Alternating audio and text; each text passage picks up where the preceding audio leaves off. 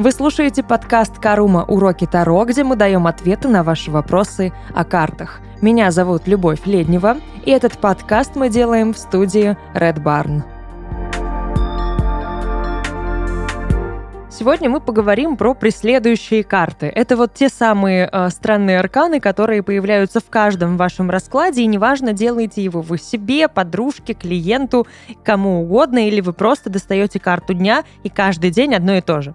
Или вы там просто тасуете карту, и вываливается одна и та же карта. Объяснять буду на своем примере, чтобы было понятно, и чтобы я опиралась да, на какие-то конкретные факты, и не брала там с воздуха, не было какого-то бреда. Так вот, долгое время меня преследовало э, две карты. Это влюбленные и отшельник. Причем вместе, обязательно. Я четко знала, что в каждом раскладе, который мне делают, будет отшельник и будут влюбленные. В основном раскладе, в дополнительных картах, неважно, на дне колоды, где-то будет. И это реально было, они реально везде были. В какой-то момент я уже такая, да что происходит? Что делать в этой ситуации? Все достаточно просто, и это не страшно. Если вас преследует аркан, скорее всего, он хочет вам что-то сказать, он хочет вам дать какой-то совет, он хочет что-то вам донести. Наша задача в этой ситуации, в этом случае, с ним пообщаться. Здесь все очень-очень просто. Мы выкладываем карту, преследующую посерединке, и делаем расклад, да, буквально спрашиваем у Аркана, что ты хочешь мне сказать в чем твоя задача, чему я должна, должен там научиться прямо сейчас, чтобы ты перестала меня преследовать. И там выкладываем несколько карт. Это опционально 3, 5, 10. Главное, чтобы вы поняли. Можно и с одной карты понять. Если отшельник тот же самый, да, у меня вот был. Если я достаю карту там четверка мечей, понятно, хорошо, я поняла, мне надо побыть одной. Если это, например, там какой-нибудь паш пентакли, паш мечей, значит, мне не хватает образования, мне не хватает обучения, да, то есть я перестал интеллектуально или как-то вот с точки зрения образования себя развивать. Мне нужно чем-то заняться, мне нужно узнать что-то новое. Если это какой-нибудь аркан, который будет намекать на взаимодействие людей, да, на там та же двойка кубков. Именно с точки зрения отшельника, наверное, это будет про обучение, про передачу моих знаний кому-то другому. Это такой намек от Вселенной, да, то есть что я игнорирую, чего я не замечаю, что я не делаю, а стоило бы. В той конкретной ситуации влюбленные и отшельник намекали мне на такой вот драматизм в моей личной жизни – у меня была история, был молодой человек, с которым я общалась. Ничего не вышло, но я из-за этого переживала, беспокоилась.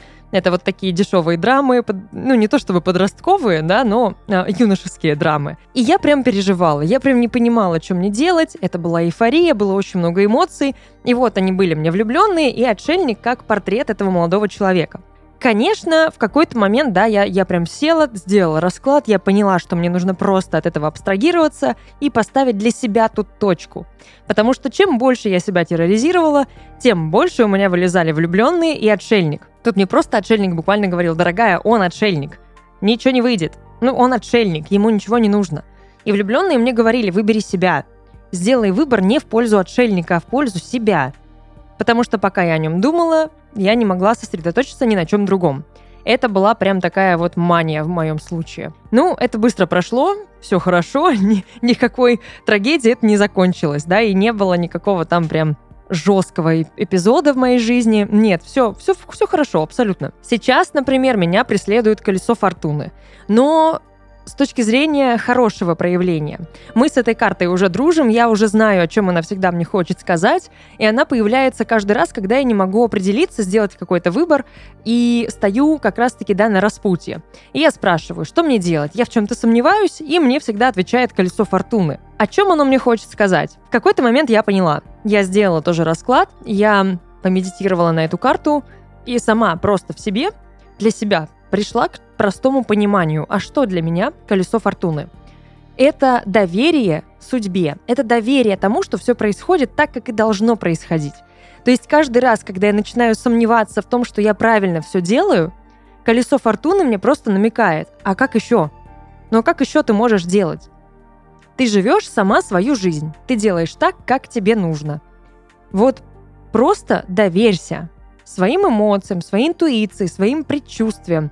Не хочешь сейчас – не надо. Значит, не надо, не сейчас. Потом у меня просто появлялись очень четкие какие-то э, знаки, символы, подсказки и намеки на то, что действительно все происходит именно так, как и должно все правильно. Поэтому даже если вас преследует башня, не переживайте, просто спросите у нее, о чем она хочет вам сказать.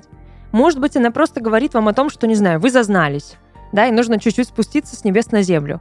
Может быть, она хочет сказать вам о том, что вам пора освободиться от каких-то предрассудков, от чего-то избавиться в своей жизни, да, вот где-то что-то начинает подгнивать. Это пора выбросить. Не надо, чтобы оно заванивалось в вашей жизни, как тухлые яйца в холодильнике. Зачем? Пора выбросить. И неважно, какой аркан вас преследует. Это может быть младший аркан, старший аркан.